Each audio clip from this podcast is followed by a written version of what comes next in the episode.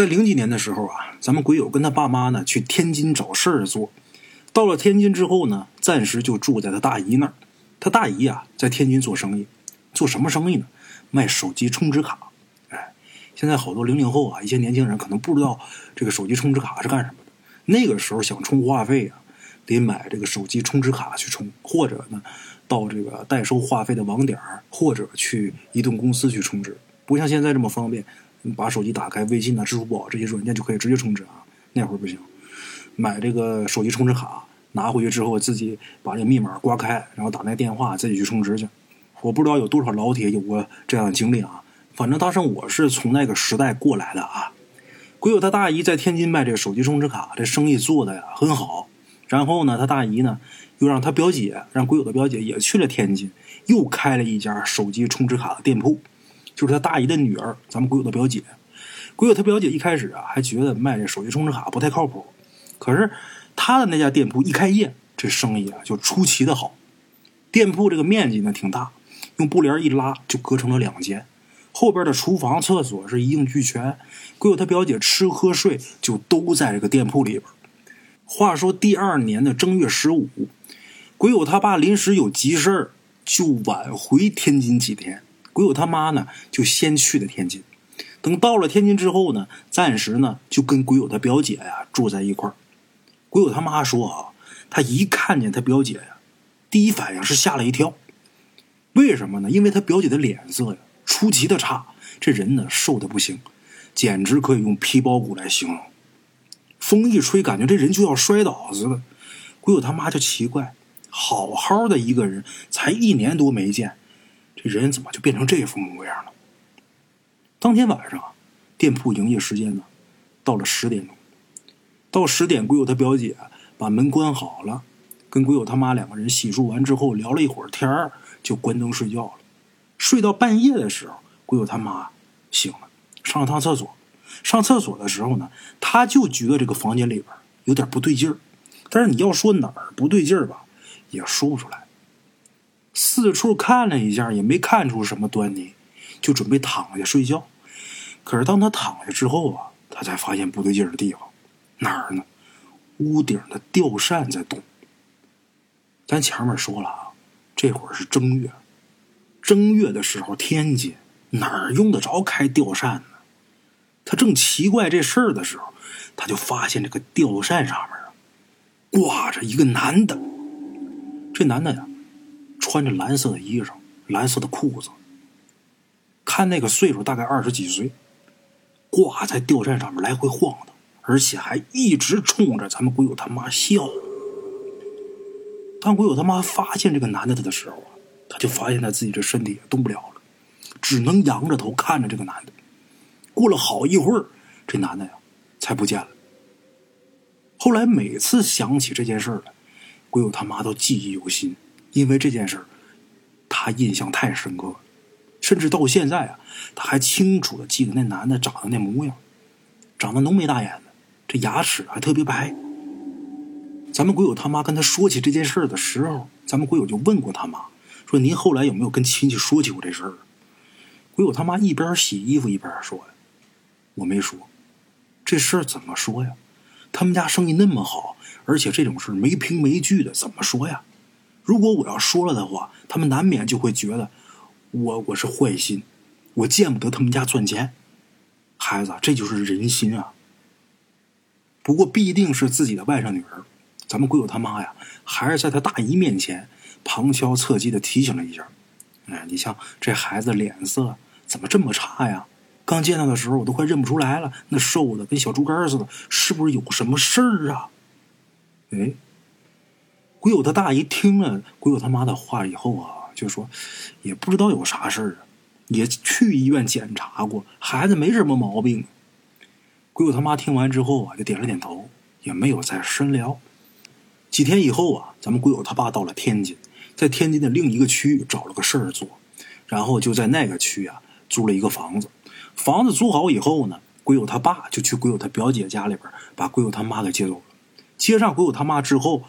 带着行李搬到新租的房子里边去在接他妈的时候，回来的路上，鬼友他妈就把他在店里边所看见的事儿跟鬼友他爸说了。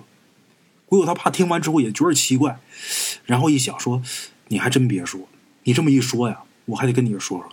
我一进这个店的时候，总觉得不舒服。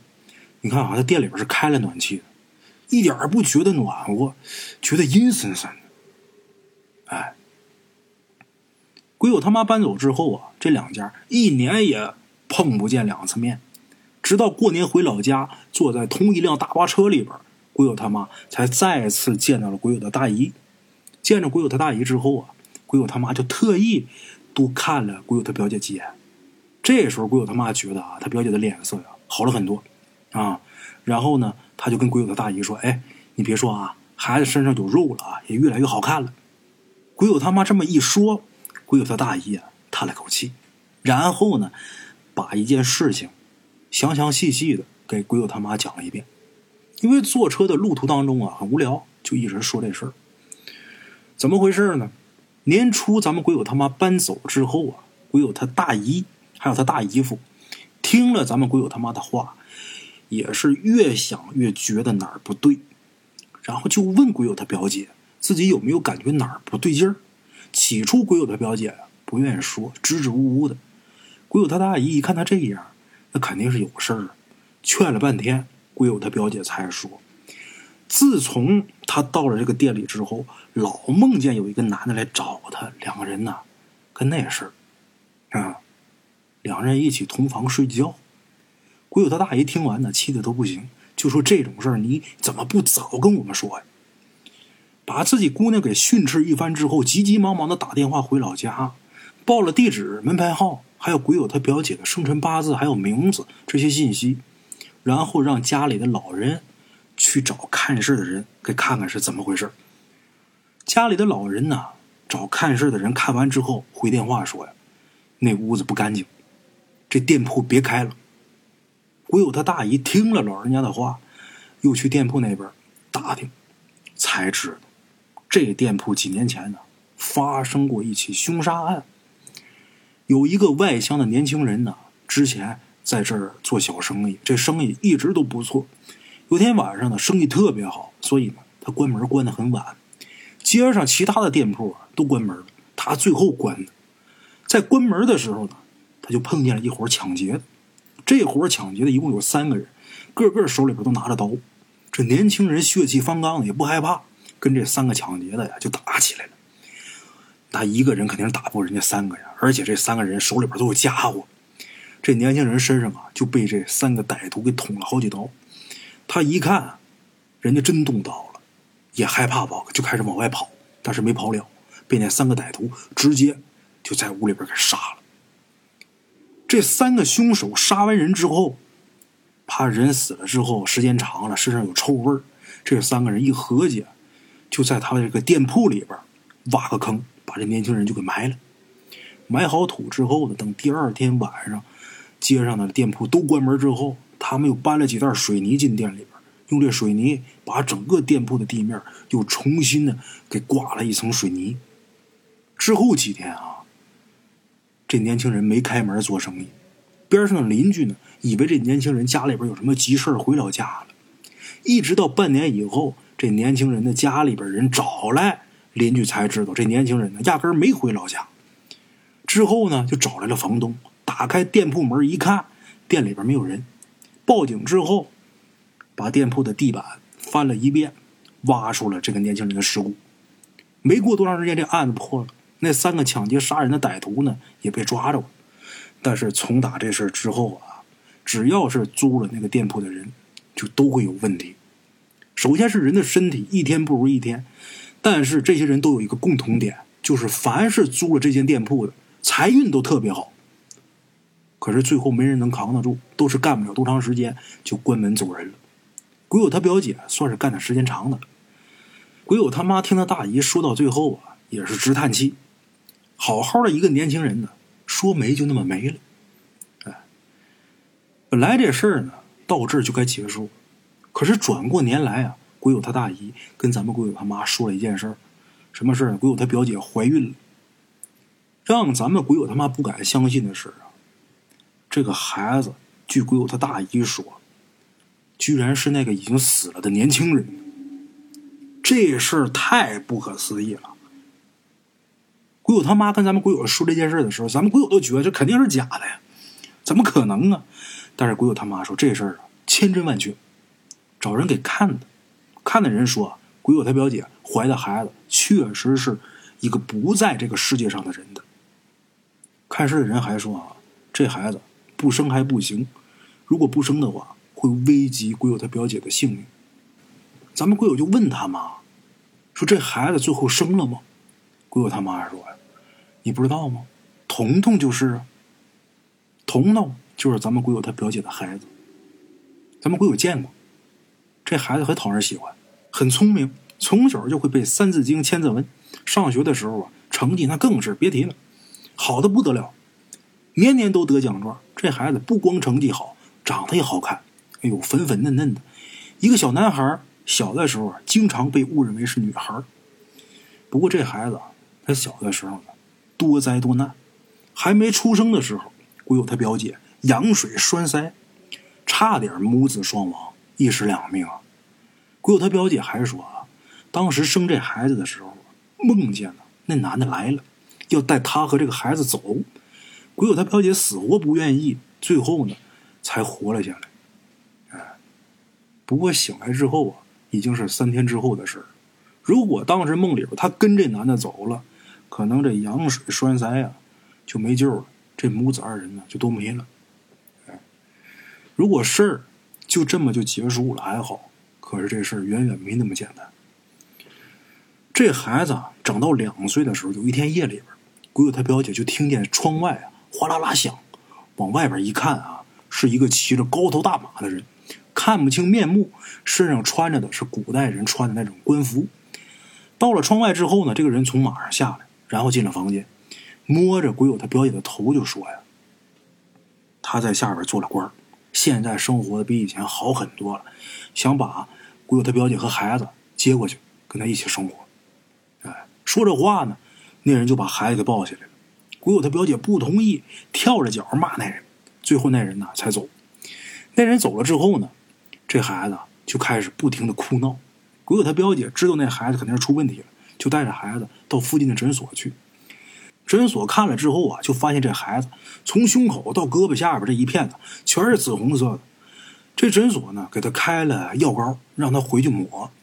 可是不抹这药膏还好，抹了药膏这孩子哭闹的更厉害。鬼友他表姐没办法，就想去县城给这孩子看。可是那个时候这交通啊不方便，去县城很麻烦。鬼友他表姐啊，就让自己父亲。也是鬼友的大姨夫去找一户有拖拉机的人家，然后呢，让人家开着拖拉机带着咱们鬼友他表姐去县城给孩子看病。